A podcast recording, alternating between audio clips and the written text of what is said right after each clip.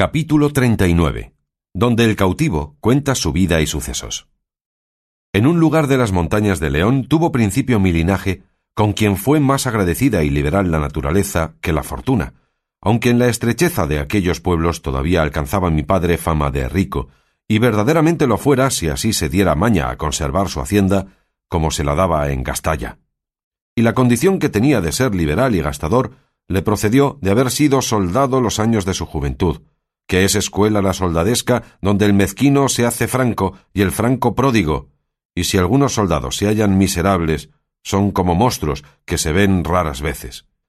Pasaba mi padre los términos de la liberalidad y rayaba en los de ser pródigo, cosa que no le es de ningún provecho al hombre casado y que tiene hijos que le han de suceder en el nombre y en el ser. Los que mi padre tenía eran tres, todos varones, y todos de edad de poder elegir estado. Viendo, pues, mi padre que, según él decía, no podía irse a la mano contra su condición, quiso privarse del instrumento y causa que le hacía ser gastador y dadivoso, que fue privarse de la hacienda, sin la cual el mismo Alejandro pareciera estrecho. Y así, llamándonos un día a todos tres a solas en un aposento, nos dijo unas razones semejantes a las que ahora diré. Hijos, para deciros que os quiero, bien basta saber y decir que sois mis hijos. Y para entender que os quiero mal, Basta saber que no me voy a la mano en lo que toca conservar vuestra hacienda. Pues para que entendáis desde aquí adelante que os quiero, como padre, y que no os quiero destruir como padrastro, quiero hacer una cosa con vosotros que ha muchos días que la tengo pensada y con madura consideración dispuesta. Vosotros estáis ya en edad de tomar estado, o a lo menos de elegir ejercicio, tal que cuando mayores os honre y aproveche, y lo que he pensado es hacer de mi hacienda cuatro partes. Las tres os daré a vosotros, a cada uno lo que le tocare, sin exceder en cosa alguna. Y con la otra me quedaré yo para vivir y sustentarme los días que el cielo fuere servido de darme de vida. Pero querría que, después que cada uno tuviese en su poder la parte que le toca de su hacienda, siguiese uno de los caminos que le diré. Hay un refrán en nuestra España, a mi parecer muy verdadero, como todos lo son, por ser sentencias breves sacadas de la luenga y discreta experiencia, y el que yo digo dice Iglesia o mar o casa real. Como si más claramente dijera quien quisiere valer y ser rico, siga o a la iglesia o navegue, ejercitando el arte de la mercancía, o entre a servir a los reyes en sus casas. Porque dicen, más vale migaja de rey que merced de señor. Digo esto porque querría, y es mi voluntad, que uno de vosotros siguiese las letras, el otro la mercancía, y el otro sirviese al rey en la guerra, pues es dificultoso entrar a servirle en su casa, que ya que la guerra no de muchas riquezas, suele dar mucho valor y mucha fama. Dentro de ocho días os daré toda vuestra parte en dineros, sin defraudaros en un ardite, como lo veréis por la obra. Decidme ahora si queréis seguir mi parecer y consejo en lo que os he propuesto y mandándome a mí, por ser el mayor, que respondiese, después de haberle dicho que no se deshiciese de la hacienda, sino que gastase todo lo que fuese su voluntad, que nosotros éramos mozos para saber ganarla, vine a concluir en que cumpliría su gusto, y que el mío era seguir el ejercicio de las armas, sirviendo en él a Dios y a mi rey. El segundo hermano hizo los mismos ofrecimientos, y escogió el irse a las Indias, llevando empleada la hacienda que le cupiese. El menor, y a lo que yo creo el más discreto, dijo que quería seguir la Iglesia o irse a acabar sus comenzados estudios a Salamanca.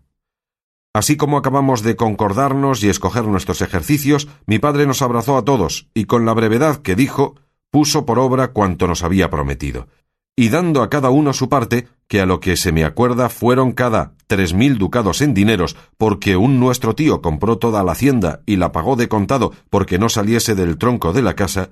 en un mismo día nos despedimos todos tres de nuestro buen padre, y en aquel mismo, pareciéndome a mí ser inhumanidad que mi padre quedase viejo y con tan poca hacienda, hice con él que de mis tres mil tomase los dos mil ducados, porque a mí me bastaba el resto para acomodarme de lo que había menester un soldado. Mis dos hermanos, movidos de mi ejemplo, cada uno le dio mil ducados, de modo que a mi padre le quedaron cuatro mil en dineros, y más tres mil que a lo que parece valía la hacienda que le cupo, que no quiso vender, sino quedarse con ella en raíces. Digo, en fin, que nos despedimos de él y de aquel nuestro tío que he dicho, no sin mucho sentimiento y lágrimas de todos, encargándonos que les hiciésemos saber todas las veces que hubiese comodidad para ello de nuestros sucesos prósperos o adversos. Prometímoselo, y abrazándonos y echándonos su bendición, el uno tomó el viaje de Salamanca, el otro el de Sevilla, y yo el de Alicante, a donde tuve nuevas que había una nave ginovesa que cargaba allí lana para Génova. Este hará veinte y dos años que salí de casa de mi padre, y en todos ellos, puesto que he escrito algunas cartas, no he sabido de él ni de mis hermanos nueva alguna. Y lo que en este discurso de tiempo he pasado lo diré brevemente. Embarquéme en Alicante. Llegué con próspero viaje a Génova. Fui desde allí a Milán, donde me acomodé de armas y de algunas galas de soldado, de donde quise ir a sentar mi plaza, al Piamonte. Y estando ya de camino para Alejandría de la Palla, tuve nuevas que el gran duque de Alba pasaba a Flandes. Mudé propósito, fuime con él, servíle en las jornadas que hizo, halléme en la muerte de los condes de Eguemón y de Hornos, alcancé a ser alférez de un famoso capitán de Guadalajara llamado Diego de Urbina, y a cabo de algún tiempo que llegué a Flandes, se tuvo nuevas de la liga que la santidad del Papa Pío V de felice recordación había hecho con Venecia y con España contra el enemigo común, que es el turco, el cual en aquel mismo tiempo había ganado con su armada la famosa isla de Chipre, que estaba debajo del dominio de venecianos, y fue pérdida lamentable y desdichada. Súpose cierto que venía por general de esta liga el serenísimo don Juan de Austria, hermano natural de nuestro buen rey don Felipe, divulgóse el grandísimo aparato de guerra que se hacía, todo lo cual me incitó y conmovió el ánimo y el deseo de verme en la jornada que se esperaba. Y aunque tenía barruntos y casi premisas ciertas de que en la primera ocasión que se ofreciese sería promovido a capitán, lo quise dejar todo y venirme, como me vine a Italia, y quiso mi buena suerte que el señor don Juan de Austria acababa de llegar a Génova, que pasaba a Nápoles a juntarse con la Armada de Venecia, como después lo hizo en Mecina. Digo, en fin, que yo me hallé en aquella felicísima jornada ya hecho capitán de infantería, a cuyo honroso cargo me subió mi buena suerte más que mis merecimientos. Y aquel día que fue para la cristiandad tan dichoso, porque en él se desengañó el mundo y todas las naciones del error en que estaban, creyendo que los turcos eran invencibles por la mar, en aquel día digo, donde quedó el orgullo y soberbia otomana quebrantada, entre tantos venturosos como allí hubo, porque más ventura tuvieron los cristianos que allí murieron que los que vivos y vencedores quedaron, yo solo fui el desdichado,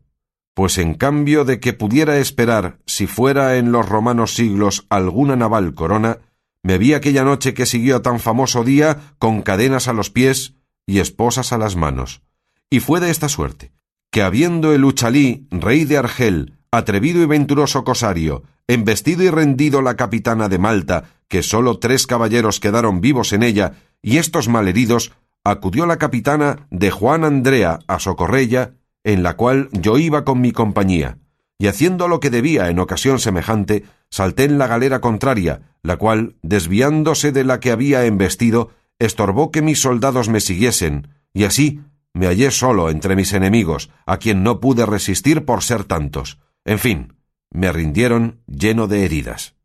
Y como ya habréis, señores, oído decir que el Uchalí se salvó con toda su escuadra, vine yo a quedar cautivo en su poder, y sólo fui el triste entre tantos alegres y el cautivo entre tantos libres, porque fueron quince mil cristianos los que aquel día alcanzaron la deseada libertad, que todos venían al remo de la turquesca armada.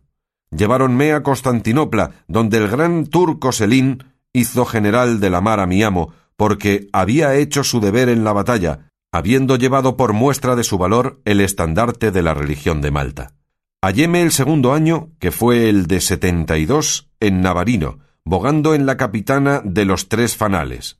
Vi y noté la ocasión que allí se perdió de no coger en el puerto toda la armada turquesca, porque todos los leventes y genízaros que en ella venían tuvieron por cierto que les habían de embestir dentro del mismo puerto y tenían a punto su ropa y pasamaques, que son sus zapatos, para huirse luego por tierra, sin esperar ser combatidos. Tanto era el miedo que habían cobrado a nuestra armada.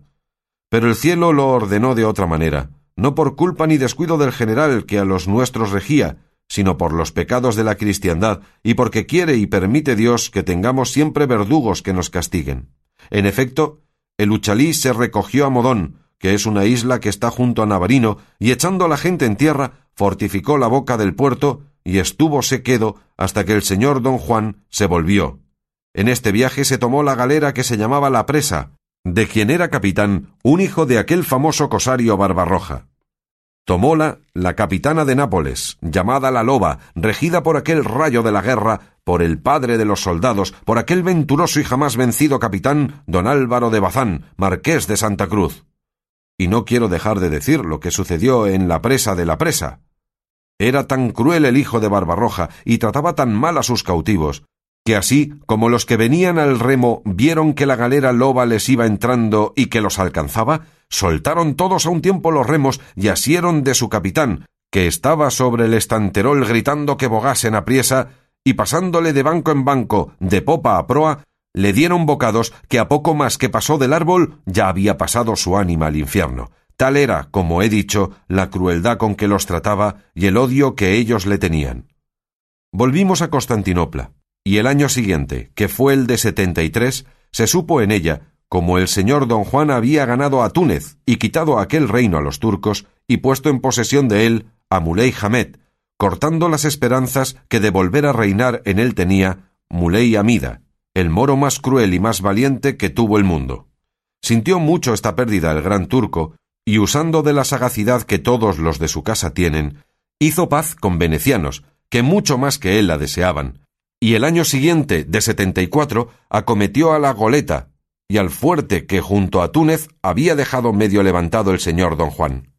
En todos estos trances andaba yo al remo, sin esperanza de libertad alguna. A lo menos no esperaba tenerla por rescate, porque tenía determinado de no escribir las nuevas de mi desgracia a mi padre. Perdióse en fin la goleta, perdióse el fuerte, sobre las cuales plazas hubo de soldados turcos pagados setenta y cinco mil, y de moros y alárabes de toda la África más de cuatrocientos mil, acompañado este tan gran número de gente, con tantas municiones y pertrechos de guerra y con tantos gastadores, que con las manos y apuñados de tierra pudieran cubrir la goleta y el fuerte. Perdióse primero la goleta, tenida hasta entonces por inexpugnable, y no se perdió por culpa de sus defensores, los cuales hicieron en su defensa todo aquello que debían y podían, sino porque la experiencia mostró la facilidad con que se podían levantar trincheas en aquella desierta arena. Porque a dos palmos se hallaba agua, y los turcos no la hallaron a dos varas. Y así, con muchos sacos de arena, levantaron las trincheas tan altas que sobrepujaban las murallas de la fuerza, y tirándoles a caballero, ninguno podía parar ni asistir a la defensa. Fue común opinión que no se habían de encerrar los nuestros en la goleta, sino esperar en campaña al desembarcadero, y los que esto dicen hablan de lejos y con poca experiencia de casos semejantes, porque si en la goleta y en el fuerte apenas había siete mil soldados, ¿cómo podía tan poco número, aunque más esforzados fuesen, salir a la campaña y quedar en las fuerzas contra tanto como era el de los enemigos? ¿Y cómo es posible dejar de perderse fuerza que no es socorrida, y más cuando la acercan enemigos muchos y porfiados y en su misma tierra? Pero a muchos les pareció, y así me pareció a mí, que fue particular gracia y merced que el cielo hizo a España en permitir que se asolase aquella oficina y capa de maldades, y aquella gomia o esponja y polilla de la infinidad de dineros que allí sin provecho se gastaban, sin servir de otra cosa que de conservar la memoria de haberla ganado la felicísima del invictísimo Carlos V, como si fuera menester para hacerla eterna, como lo es y será, que aquellas piedras la sustentaran. Perdióse también el fuerte, pero fuéronle ganando los turcos palmo a palmo, porque los soldados que lo defendían pelearon tan valerosa y fuertemente que pasaron de veinticinco mil los enemigos que mataron en veintidós asaltos generales que les dieron. Ninguno cautivaron sano de trescientos que quedaron vivos, señal cierta y clara de su esfuerzo y valor, y de lo bien que se habían defendido y guardado sus plazas. Rindióse a partido un pequeño fuerte o torre que estaba en mitad del estaño, a cargo de don Juan Zanoguera, caballero valenciano y famoso soldado. Cautivaron a don Pedro Puertocarrero, general de la goleta, el cual hizo cuanto fue posible por defender su fuerza y sintió tanto el haberla perdido que de pesar murió en el camino de Constantinopla, donde le llevaban cautivo. Cautivaron asimismo al general del fuerte, que se llamaba Gabrio Cervellón, caballero milanés, grande ingeniero y valentísimo soldado. Murieron en estas dos fuerzas muchas personas de cuenta, de las cuales fue una Pagán de Oria, caballero del hábito de San Juan, de condición generoso, como lo mostró la suma liberalidad que usó con su hermano el famoso Juan Andrea de Oria, y lo que más hizo lastimosa su muerte fue haber muerto a manos de unos alárabes de quien se fió, viendo ya perdido el fuerte, que se ofrecieron de llevarle en hábito de moro a Tabarca, que es un portezuelo o casa que en aquellas riberas tienen los ginoveses que se ejercitan en la pesquería del coral, los cuales al árabes le cortaron la cabeza y se la trujeron al general de la armada turquesca, el cual cumplió con ellos nuestro refán castellano que, aunque la traición aplace, el traidor se aborrece, y así se dice que mandó el general ahorcar a los que le trujeron el presente porque no se le habían traído vivo. Entre los cristianos, que en el fuerte se perdieron, fue uno llamado don Pedro de Aguilar, natural no sé de qué lugar de la Andalucía, el cual había sido alférez en el fuerte, soldado de mucha cuenta y de raro entendimiento. Especialmente tenía particular gracia en lo que llaman poesía. Dígolo porque su suerte le trujo a mi galera y a mi banco, y a ser esclavo de mi mismo patrón, y antes que nos partiésemos de aquel puerto, hizo este caballero dos sonetos a manera de epitafios, el uno a la goleta y el otro al fuerte y en verdad que los tengo de decir, porque los sé de memoria, y creo que antes causarán gusto que pesadumbre. En el punto en que el cautivo nombró a don Pedro de Aguilar, don Fernando miró a sus camaradas, y todos tres se sonrieron, y cuando llegó a decir de los sonetos, dijo el uno Antes que vuestra merced pase adelante, le suplico me diga qué se hizo ese don Pedro de Aguilar que ha dicho. Lo que sé es, respondió el cautivo, que al cabo de dos años que estuvo en Constantinopla, se huyó en traje de Arnaute con un griego espía, y no sé si vino en libertad, puesto que creo que sí, porque de allí a un año vi yo al griego en Constantinopla y no le pude preguntar el suceso de aquel viaje. Bueno fue, respondió el caballero, porque ese don Pedro es mi hermano y está ahora en nuestro lugar, bueno y rico, casado y con tres hijos. Gracias sean dadas a Dios, dijo el cautivo, por tantas mercedes como le hizo, porque no hay en la tierra, conforme mi parecer, contento que se iguale a alcanzar la libertad perdida. Y más, replicó el caballero, que yo sé los sonetos que mi hermano hizo.